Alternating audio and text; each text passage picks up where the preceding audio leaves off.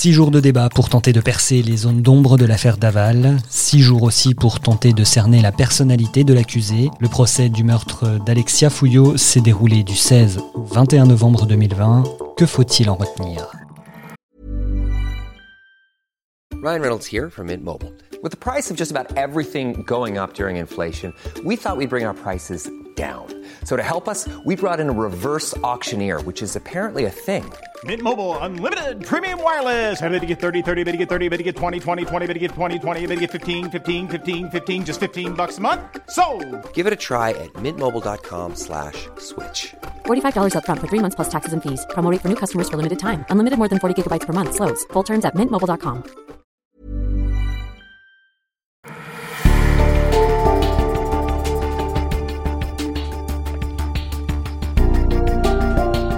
Je suis Grégory Barbier et voici les grands crimes de l'Est. L'affaire Daval. Jonathan Daval, un accusé absent à son procès.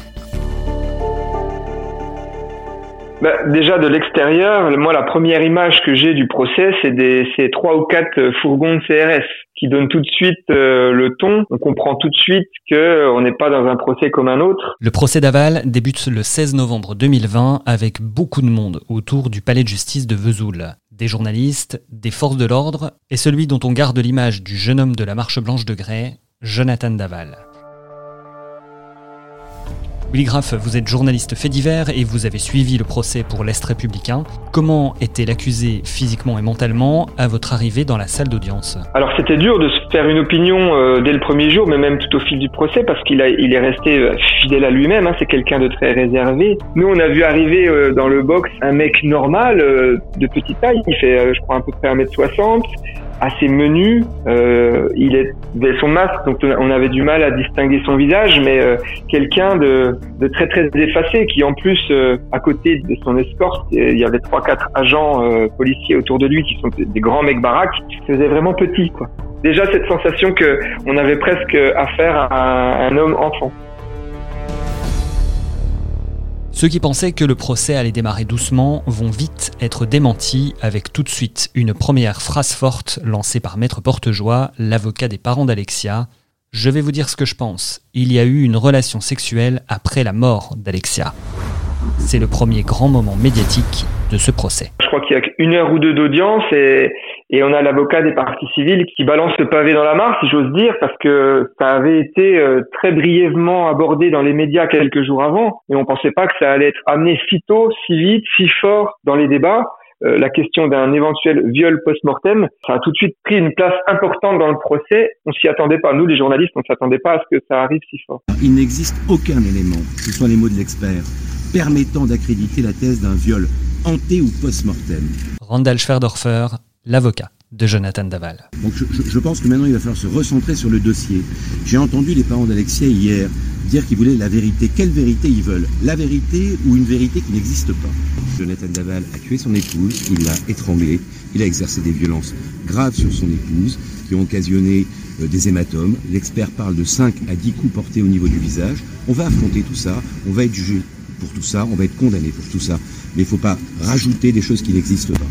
C'est vrai que cette théorie, je dirais qu'elle a occupé un petit peu les esprits, surtout la première moitié du procès. Ensuite, ça a été évacué dès lors que les experts, notamment le médecin légiste, a été interrogé sur la question. Et lui a été très clair, aucune preuve objective, aucun élément qui lui permet de penser et en tout cas de matérialiser un, un viol post-mortem. Donc ça paraissait compliqué ensuite pour les parties civiles de, de, soutenir cette thèse. On entre donc très vite dans le vif du sujet et après cette première passe d'armes entre avocats, on arrive déjà à un deuxième moment important, c'est la déposition du médecin légiste. Là tout de suite on a senti qu'il allait se passer quelque chose de fort émotionnellement parce que les mots qui ont été prononcées tout au long de cette première journée, c'est une chose, mais les images, c'est autre chose. Et là, euh, l'idée était de montrer l'état du corps d'Alexia tel qu'il avait été retrouvé dans les bois. C'était forcément des images très difficiles, notamment moi j'ai en tête euh, le, cliché 18 où on voit euh, bah, le visage d'Alexia qui est figé hein, par, la mort, qui est aussi tuméfié par les coups qu'elle a reçus. C'est une photo qui est, très très forte quoi, hein, en, émotion et on imagine que les jurés ont aussi été saisis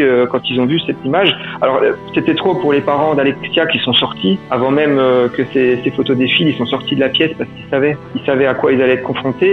Et, l'image forte aussi, en tout cas la scène forte qu'on peut retenir, c'était Jonathan Naval euh, au fil de l'exposé des, images d'Alexia, vraiment disparaît de son box, il se recroqueville sur lui-même, il prend sa tête entre les mains, il est incapable de, faire face à, la réalité de son crime et à la réalité du corps d'Alexia tel qu'il avait laissé dans la forêt.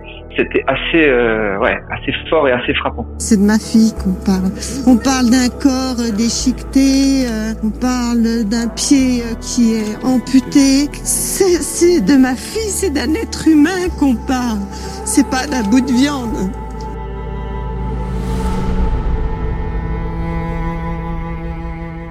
La médecine a vraiment été au cœur des débats du procès d'aval. Willy Graff, est-ce que c'était vraiment nécessaire de parler par exemple des problèmes d'érection de Jonathan? C'est vrai que rentrer comme ça dans l'intimité euh, d'un couple, l'intimité même sexuelle d'un couple, ça peut paraître euh, impudique, euh, obscène, mais, mais c'était essentiel pour comprendre les rouages du passage à l'acte criminel, puisque on a vite compris au fil du procès qu'il y avait des tensions entre eux liées, eh ben, notamment au problème d'érection de Jonathan. Alors, il prenait des traitements pour essayer de, de pallier à son impuissance, mais euh, ces traitements étaient, étaient plutôt vains, et les experts qui sont succédés partaient sur l'hypothèse que c'était vraiment une impuissance d'ordre psychologique, un, un vrai manque de confiance en lui, sachant qu'il y avait un contexte très fort dans ce couple, ça a d'ailleurs été un peu le fil rouge tout au long de l'audience, c'est que tout tourne autour de ce projet d'avoir un enfant. Et, les problèmes d'érection de Jonathan Daval prennent une ampleur tout autre en regard de, ce, de, cette envie du, du couple, de cette envie contrariée d'avoir un enfant. Il y avait aussi toute cette problématique euh, de médicaments avec une question euh, sous-jacente. Mm. Jonathan mm. a-t-il drogué, soumis chimiquement, comme on dit, euh, Alexia? Une des hypothèses de la famille d'Alexia, c'était que Jonathan, sans forcément avoir prémédité ce soir-là de tuer sa femme, l'empoisonnait à petit feu en lui donnant des médicaments puissants depuis des semaines, depuis des mois. Et ça, c'est quelque chose qui, dont ils étaient intimement convaincus, quand bien même c'était pas retenu par les enquêteurs. Donc, savoir quel médicament prenait Alexia, quand, pourquoi, c'était hyper important pour euh, essayer de, de, sous-peser cette hypothèse. Donc là encore, les experts sont revenus longuement sur la probabilité finalement que Alexia euh, malgré le fait que ça pouvait être contre-indiqué pour une grossesse. Donc est-ce que Jonathan euh, lui administrait à son insu ces médicaments? Scientifiquement, est-ce que ce sont des faits qui ont été démontrés par les experts présents au procès? Alors, je dirais plutôt qu'on n'a pas de preuves formelles que, que Jonathan le faisait. On sait qu'Alexia avait, euh, avait eu beaucoup de prescriptions et beaucoup de médicaments euh, par le passé et que la maison des Daval était remplie, c'était une pharmacie géante. En tout cas, l'hypothèse des enquêteurs, c'est que Alexia euh, s'automédiquait. On a tenté, j'ai le sentiment, au travers des différents points abordés, à savoir ce viol post-mortem et la possibilité d'une soumission chimique, de, ne pas se concentrer sur le point central de ce, de ce couple. Maître Spatafora, l'une des avocates de Jonathan Daval. Quelle était l'attitude d'Alexia? Quelle était l'attitude de Jonathan? On a peut-être essayé de, contourner que effectivement ce couple n'était pas si parfait euh, comme on l'avait dépeint initialement et qu'il y avait des problèmes avec peut-être euh, un comportement de l'un et de l'autre qui euh, n'était plus en osmose et qui impliquait inévitablement une séparation, chose qui n'a pas été faite.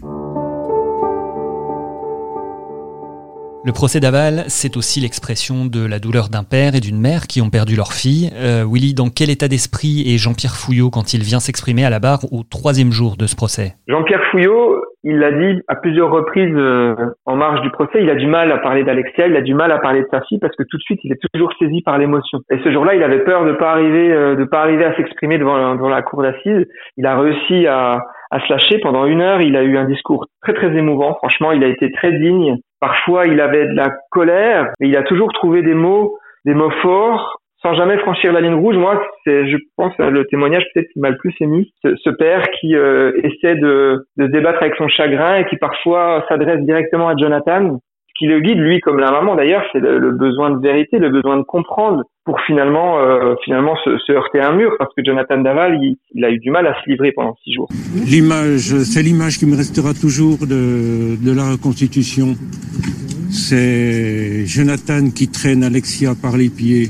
Quand on a aimé quelqu'un, euh, soi-disant qu'on a aimé quelqu'un pendant tant d'années euh, et dire qu'on l'aime encore, mais c'est impossible quand on voit la scène on ne peut pas penser qu'une personne qui agisse de la sorte puisse encore aimer euh, son conjoint. qu'il vient d'assassiner. Après le père, place à la mère d'Alexia qui n'a qu'un but, faire parler Jonathan. Oui, je vais lui poser des questions, je vais lui demander le pourquoi. Pourquoi toute cette horreur? Mais quelle raison justifie une telle horreur? Dans nos sociétés, on divorce quand ça va pas. Si ça n'allait pas, il avait qu'à divorcer, retourner vivre chez sa mère avec sa mère. Mais on fait pas un massacre comme ça, c'est qu'il y a une raison en dessous. Voilà, c'est la raison que je veux. La prise de parole de la maman d'Alexia était très très attendue parce qu'on sait que pendant les trois ans d'instruction, finalement, elle a eu un rôle central dès lors que Jonathan était bloqué dans ses mensonges. À deux reprises, c'est elle, la maman d'Alexia, qui arrive à débloquer Jonathan en, le poussant à, des aveux, puis en le poussant à reconnaître la, crémation euh, quelques mois plus tard. Donc, ils ont un lien très très fort euh, entre eux. Et euh, quand elle prend la parole, très vite, elle lit une lettre, une lettre écrite par Alexia, sa fille à l'époque, il y a quelques années en arrière, une lettre d'amour. Pour t'avoir regardé un jour, le sens de ma vie a changé. Ce regard ne m'avait pas prévenu que j'allais tomber amoureuse d'un être atypique, aussi gentil que diablotin. À toi tout seul, tu représentes mon ami, mon amant, mon confident. Nous avons vécu des moments merveilleux, et j'espère en vivre plein d'autres. J'imagine un futur rempli d'amour avec toi. Trois mots peuvent résumer cela, trois mots si importants, si sincères, qui veulent dire beaucoup. Je t'aime. On était vraiment au comble de l'émotion et c'était le but recherché, je pense, par Isabelle Fouillot, d'arriver à, faire craquer Jonathan. Alors il a pleuré, mais pour autant, euh, c'est pas livré beaucoup plus. Ça n'a pas fonctionné euh, comme, euh, comme elle aurait peut-être espéré. On l'a bien compris lors du procès, Jonathan Daval avait une relation très particulière avec ses beaux-parents. On a notamment appris qu'il appelait Isabelle Fouillot maman. De son côté, Martine Henry, la mère de Jonathan, a elle aussi assisté au procès et elle a témoigné de son soutien indéfectible à son fils. À travers le témoignage de Martine Henry, donc la maman de Jonathan Daval, on comprend qu'il y avait un antagonisme assez fort entre ces deux familles. Là, elle est sur complètement dans son ressenti de mère, j'allais dire même son instinct de mère, à dire euh, Jonathan, je l'ai, je l'ai porté dans, dans mon ventre, je l'ai mis au monde, c'est ma chair, et je n'excuse pas ce qu'il a fait, c'est impardonnable ce qu'il a fait, mais pour autant, je le soutiendrai toujours toute ma vie parce que c'est mon fils. C'était une parole vraie, brute, authentique et c'est vrai que je pense que ça a touché tout le monde. Moi, ça, en tout cas, j'ai trouvé ça vraiment, vraiment, là encore, assez fort et assez poignant. Jonathan Daval a évidemment eu la possibilité de s'exprimer durant ce procès avec une première question centrale sur la mort d'Alexia Daval. Le président d'audience, tout de suite, a voulu le mettre face à ses responsabilités et lui a posé une question très claire. Est-ce qu'il voulait tuer son épouse. Ça paraît assez basique, mais en termes juridiques, c'est très important parce qu'on sait que il peut être condamné pour violence volontaire ayant entraîné la mort sans intention de la donner. Et euh, Jonathan euh, a dit oui. Est-ce que vous vouliez tuer votre épouse? Oui. Vous vouliez euh, l'étrangler pour qu'elle se taise? Oui. Donc c'est bien la mort que vous vouliez? Oui. Là, il n'y a plus de débat possible. L'affaire Daval, c'est un meurtre. Ensuite, il est revenu assez brièvement, assez sommairement, parce qu'il avait du mal à s'exprimer, à parler, il était fatigué, il y avait de la pression. Il a expliqué que ce soir-là, il y a une dispute qui éclate. Il a réussi à verbaliser que c'est parce que lui voulait fuir le conflit, et puis il en vient à expliquer qu'il l'attaque contre le mur, qu'il la frappe, qu'il a pété un câble, et qu'il l'étrangle. Pour lui, c'est des années, des années de, de frustration, de qui s'accumulent et qui ce soir-là euh, explosent. Mais c'est laborieux, c'est difficile parce qu'il répond de manière courte. On sent qu'il a du mal à s'exprimer euh, ce soir-là. Et, et, ce qu'il explique aussi, c'est que c'est un processus euh, qui a été long. C'est pas une idée qui a germé en une soirée. C'est un couple qui mmh. s'est lentement délité, c'est ça? C'est ça, lui, euh, à travers ses déclarations, on comprend qu'il souffre d'une situation qui a des mois, voire des années. Aujourd'hui, ce qu'on peut, c'est qu'on a le sentiment que les parties civiles attendent d'autres vérités et que cette vérité-là ne leur convient pas. Maître Spatafora, l'une des avocates de Jonathan Daval. C'est dommage euh, quand on nous dit que depuis trois ans, on attend des choses, on attend des explications de, du garçon qu'on a tant aimé, qu'on idéalisait pour notre fille. Et quand ce garçon-là s'explique, bah, on nous dit bah non, ça ne nous convient pas et Jonathan, donnez-nous d'autres explications. Bah, Jonathan, ce sont ses explications. On a également euh, des échanges, des SMS, des amis, des amis qui sont venus témoigner en disant ce couple, oui, il, a, il était bien à un moment, ils étaient parfaits, mais ils ont évolué différemment, il y avait de vraies tensions qui existaient. Mais il prend sur lui, il se tait, il se tait, et puis ce jour-là, pour qu'on appelle euh, la phrase de trop, la phrase qui tue. Aurait, apparemment, selon lui, hein, toujours selon lui, parce qu'on n'a que sa parole, Alexa lui aurait dit Tu n'es pas un homme, il voit rouge et, et on sait ce qui suit. Et d'un coup, Jonathan Daval fait un malaise. Support comes from ServiceNow, the AI platform for business transformation. You've heard the hype around AI. The truth is, AI is only as powerful as the platform it's built into. ServiceNow is the platform that puts AI to work for people across your business, removing friction and frustration for your employees, supercharging productivity for your developers, providing intelligent tools for your service agents to make customers happier. All built into a single platform you can use right now. That's why the world works with ServiceNow. Visit servicenow.com/slash AI for people to learn more. C'est assez incroyable parce qu'on était quand même euh, tous au sommet de notre concentration. On avait un échange direct entre le président et l'accusé sur le cœur du dossier, sur la, la mise à mort d'Alexia. Et c'est à ce moment-là que moi, je suis à 5-7 mètres de lui, je le vois, je suis de profil, je le vois de profil. Il titube, il est livide, il s'assoit, on lui tend une bouteille d'eau, tout ça, ça dure 5, 5 10 secondes, hein, ça va très vite. Et là, on le voit s'évanouir, on le voit porté euh, par ses agents qui le prennent par les épaules et par le bras et qui, et qui en un seul mouvement le sortent vite du box par une porte dérobée. On se dit, waouh, qu'est-ce qui se passe et surtout, qu'est-ce qui va se passer? Est-ce que le procès va reprendre ce soir? Est-ce que le procès va reprendre demain? Est-ce que le procès va reprendre tout court? Il y a eu un moment de flottement euh, absolument immense. Et alors que Jonathan Daval est évacué en ambulance, parents d'Alexia et avocats de la partie civile sont amers. C'était pitoyable, pitoyable, pitoyable, excuses. Ah bah c'est pas une audition là, hein. c'est quelques bribes euh, de phrases. Euh, ah, ce sont des mots mis euh, l'une au bout des autres, mais qui ne veulent rien dire. Hein. Les révélations, on les attend toujours. D'ailleurs, c'est ce que c'est ce que le président a souligné. Le président a commencé par souligner vous avez promis des révélations, on les attend. Quelles, quelles sont-elles?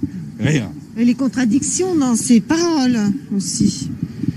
Il Bon, s'adapte en, alors, fonction de, de ce que dit l'interlocuteur. On apprendra dans la soirée que l'accusé a été victime d'un malaise vagal. Une nuit de repos et l'interrogatoire peut reprendre. Les questions vont particulièrement concerner tout ce qui a suivi le meurtre. Cette volonté euh, de Jonathan de maquiller euh, son crime, cette volonté de se disculper, les mensonges qu'il a fait le lendemain, ça, ça, ça marque quand même l'affaire Daval. Et le président l'interroge aussi là-dessus, notamment sur le, le transport du corps. Et c'est encore compliqué pour lui, très très compliqué pour lui de, de l'assumer, notamment quand il a cette phrase un peu malheureuse où, il dit qu'il a traîné son épouse comme un sac à patates. Lui-même se rend compte de, de, de ce qu'il dit. Et là, c'est la, c'est la, la fois où il craque le plus. Il a du mal à s'exprimer, il y a des sanglots qui le rattrapent. Et c'était un moment assez... euh, donc là, euh, c'était assez dur aussi, notamment entendre pour les parents d'Alexia. Là, il y a la maman qui est, qui est très marquée. Il y a, a Jean-Pierre Fouillot qui, qui passe euh, son bras autour de son, de son épaule à ce moment-là, justement. C'est des, des, c'est des instants très forts. Et pourtant, Jonathan Daval parle d'une voix monocorde, fait des réponses très courtes, avec peu d'émotion. Avocats de l'accusé comme de la partie civile sont d'accord sur un point. Jonathan Daval est absent de son procès. On a pas. tout fait pour le faire parler, tout fait. Tout fait pour le faire parler, pis. vous étiez là. Tout fait pour lui faire parler. Je crois qu'il est bloqué.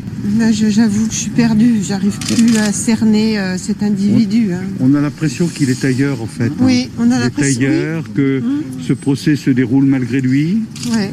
Il est absent de ce procès, en fait. Il est absent de son Oui. procès. Pour l'instant, Jonathan Naval n'est pas présent à son procès d'assises. Il n'est là que physiquement. euh, il n'est pas là mentalement. Il n'est pas en connexion avec son procès. Ça, c'est une évidence. Cette retenue, cette personnalité qui raconte comment il a tué puis transporté sa femme presque sans émotion, ça a beaucoup interrogé dans l'opinion et au tribunal aussi. On dirait qu'on parle à un mur. On n'arrivait même pas à engager euh, une seule phrase de sa part. On dirait qu'il est ailleurs, qu'il est, qu'il est pas dans son procès. C'est oui, non, peut-être. Je sais euh, pas, je sais me pas. rappelle plus. euh, Aucune expression émotionnelle. voilà. Il n'arrive pas à faire une phrase complète. On, on dirait qu'il est absent. Willy Graff, il a fallu des experts pour essayer de comprendre un peu qui est vraiment Jonathan Daval. Alors, effectivement, il y avait un psychologue et deux psychiatres.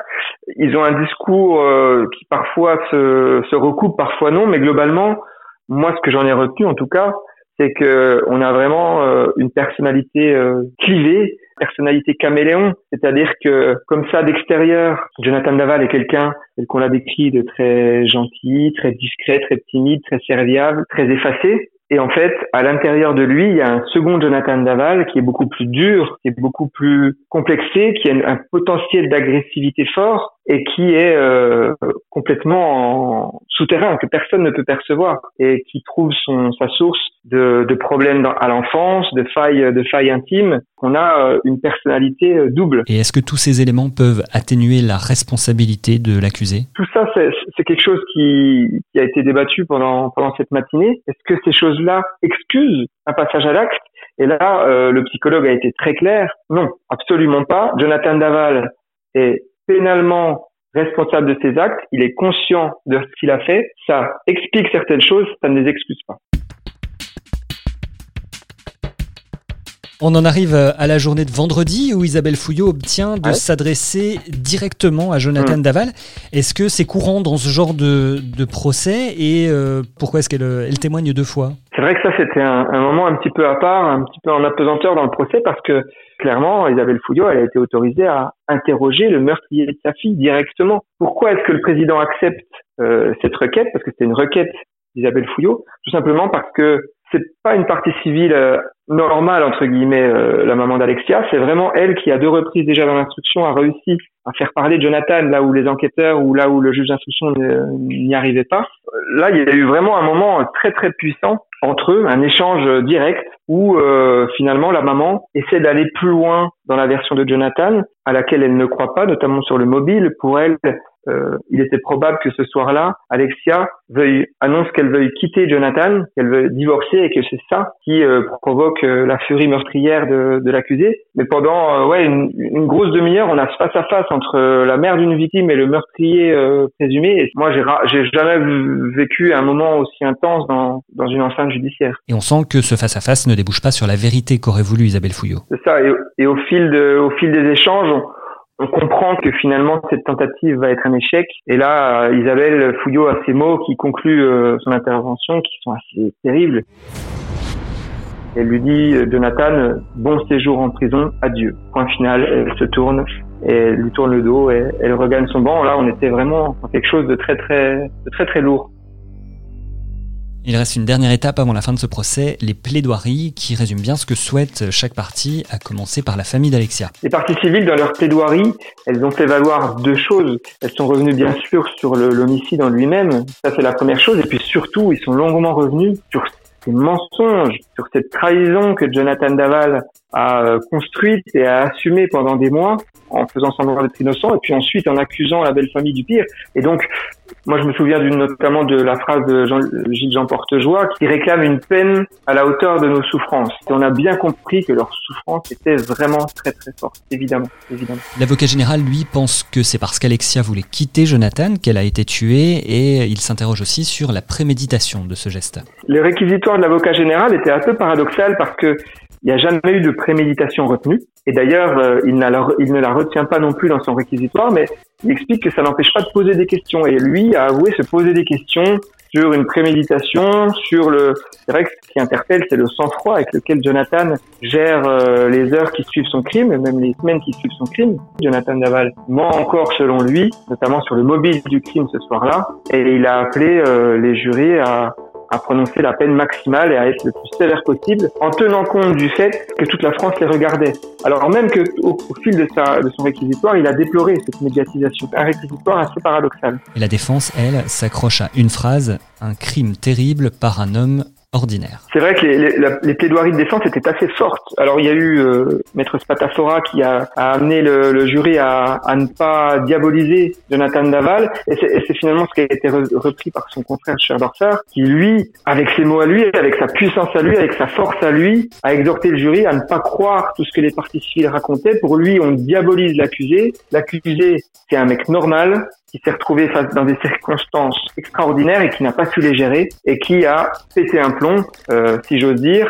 Et, euh, et, et, la ligne de défense, c'était de dire que ce qui est arrivé à Jonathan Daval peut arriver pas à n'importe qui, mais peut arriver à beaucoup de personnes. Et que le potentiel criminel qu'il y a en Jonathan Daval, peut-être qu'il existe dans beaucoup plus de personnes qu'on ne croit.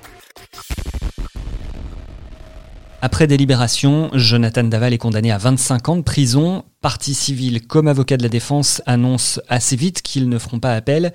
Euh, Willy Graff, c'est un verdict qui satisfait tout le monde Force est de constater qu'effectivement, ça, c'est une peine qui ne répare euh, rien. C'est plutôt les partis civils qui tiennent ce discours. Euh, rien ne ramènera Alexia, mais pour autant, on sent qu'ils sont lessivés, qu'ils sont au bout. Eux-mêmes ont parlé d'un combat qui a duré trois ans euh, pour Alexia et 25 ans ça leur convient et ils disaient que de toute façon 30 ans, 25 ans, ça changeait pas grand chose. Ils voulaient juste que Jonathan Daval soit officiellement reconnu coupable et qu'il purge de longues années de prison. C'est exactement ce que j'espérais, ce que j'escomptais.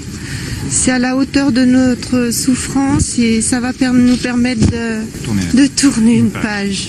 Voilà, c'était trois ans euh, de combat et maintenant nous sommes arrivés à la fin du combat. Tout ça, c'était pour elle. Tout Rien pour elle. C'était juste pour elle. C'est une regarde là-haut. C'est juste pour elle ce combat. Voilà. Et que j'espère que aucun d'entre vous, aucun Français ne l'oubliera. Pour la défense, tout ce qu'il voulait, on a compris, c'est qu'il voulait pas que Jonathan Daval soit condamné à la réclusion criminelle à perpétuité, parce que comme l'a expliqué Maître Schordorfer dans sa plaidoirie, c'est réservé aux serial killers, aux tueurs d'enfants, aux terroristes. 25 ans, je pense qu'en concertation avec euh, Jonathan Daval et avec ses proches, ils ont dès le soir même, ce qui peut être assez rare, hein, dès le soir même à chaud, on annonçait qu'il ne ferait pas non plus appel. Ça a pris quelques jours aussi pour le ministère public. Euh, dès lors que la défense ne fait pas appel dès lors que la famille de la victime euh, est OK avec ce verdict. On voyait mal euh, le ministère public euh, porter seul euh, un appel vers un second procès qui aurait été traumatisant pour, pour les proches d'Alexia puisqu'il aurait fallu revivre un procès. La décision, nous l'acceptons. nous avons pu travailler dans de bonnes conditions et donc nous ne ferons pas appel de cette décision qui a été rendue ce soir. Je salue le travail des jurés parce que avec toute la pression médiatique qu'il y avait dans cette affaire, ils ont su se départir de cette pression et ça a été compliqué pour rendre une décision qui est une décision juste. La décision a été rendue, nous acceptons cette euh, décision et euh, nous clôturons maintenant sur euh, cette décision le, volet médiatique. Je vous souhaite une bonne soirée à tous. Alors aujourd'hui, la peine est donc définitive. Qu'est-ce qui va se passer maintenant pour Jonathan Daval? Est-ce qu'il va par exemple rester en prison à Dijon? L'avenir de Jonathan Daval en prison n'est pas encore tout à fait tracé. Ce qu'on sait dans les grandes lignes, c'est que à terme, assez rapidement, il va, va quitter la maison d'arrêt de Dijon pour intégrer une maison, ce qu'on appelle une maison centrale, spécialisée pour les détenus qui ont des longues peines à purger. Mais euh, il est parti pour euh, au moins 15-20 ans de prison devant lui. On sait qu'avec les réductions de peine, etc., il fera peut-être pas l'ensemble des 25 ans. Il en a déjà fait 3, donc il en resterait 22. Il fera pas les 22 euh, dans leur entièreté, mais il en fera une bonne partie. Oui, et c'est important de le préciser, à partir de 2030, Jonathan Daval pourrait demander non pas une sortie de prison, mais une libération conditionnelle, c'est-à-dire une adaptation de ses conditions de détention, comme une semi-liberté ou le port d'un bracelet électronique. Les conditions pour obtenir ces aménagements sont strictes, sous l'autorité d'un juge, et n'aboutissent que rarement lorsqu'il y a des condamnations avec circonstances aggravantes, comme le meurtre sur conjoint, on a aussi les réductions de peine automatiques et pour bonne conduite qui, dans ce cas précis, ne peuvent excéder 7 ans et 9 mois. S'il remplit toutes les conditions pour ces remises de peine, Jonathan Daval ne sortira donc pas de prison avant 2035. Si vous voulez en savoir plus, on met en lien dans la description de l'épisode l'article de l'Est républicain qui détaille toutes ces notions. Au final, Willy Graff, on retiendra une chose, à l'image de toute l'enquête depuis la disparition d'Alexia Daval, ce procès a été hyper médiatisé, les journalistes étaient nombreux, on a vu aussi que la famille d'Alexia ou les avocats des deux parties s'étaient exprimés à de nombreuses reprises. Quel regard avez-vous, vous qui y étiez, sur euh, cette médiatisation? Moi, de l'intérieur, j'ai été frappé par l'intensité tous les jours de euh, des interviews. D'ailleurs, la famille Fouillot a été critiquée sur les réseaux sociaux, sur Internet à ce sujet, cette disponibilité des parties civiles permanentes pour les médias. Alors, beaucoup n'ont pas compris pourquoi euh, la famille d'Alexa s'exposait autant. Et c'est vrai que moi-même, je me suis posé la question, on s'est tous posé la question entre nous, entre confrères. En entendant ce qu'ils expliquent, on peut comprendre que c'était leur manière à eux de, traverser le deuil, de traverser cette épreuve, de parler d'Alexia, de défendre Alexia. Ils avaient la sensation que sa mémoire pouvait être salie par la, la stratégie de la défense et ils étaient vraiment dans un combat, c'est le mot qu'ils ont utilisé. Et dès lors qu'ils étaient dans ce mode combat, ils refusaient aucun micro et ils, et répondaient à toutes les questions. Alors maintenant euh, que le procès est terminé, que le verdict est tombé, moi j'ai une pensée pour cette famille qui va devoir euh, continuer d'avancer dans leur vie, continuer d'avancer dans leur deuil, mais cette fois loin des caméras, trouver une autre manière d'avancer, d'évoluer dans leur vie. Ils ont été très très militants pendant trois ans euh, avec la complicité des médias. On leur rendait bien. Hein. Nous, C'est vrai que c'est rare d'avoir une parole si libérée et si accessible euh, du côté des, proches des victimes. Alors maintenant, il va falloir que cette famille, dans l'ombre, se reconstruise et ça, euh, ça, ça va sûrement être très difficile pour eux. Merci Willy Graff. Je rappelle que vous êtes spécialiste fait divers et que vous avez suivi pour l'Est républicain tout le procès de Jonathan Daval.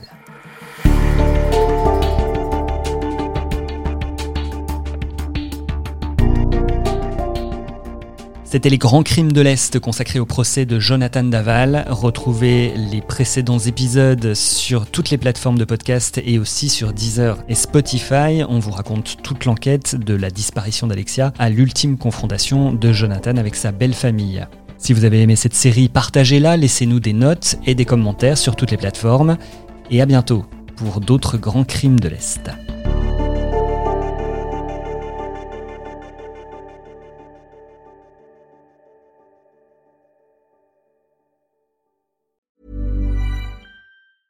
Planning for your next trip? Elevate your travel style with Quince. Quince has all the jet setting essentials you'll want for your next getaway, like European linen, premium luggage options, buttery soft Italian leather bags, and so much more. And is all priced at 50 to 80% less than similar brands. Plus, Quince only works with factories that use safe and ethical manufacturing practices. Pack your bags with high-quality essentials you'll be wearing for vacations to come with Quince. Go to quince.com slash pack for free shipping and 365-day returns.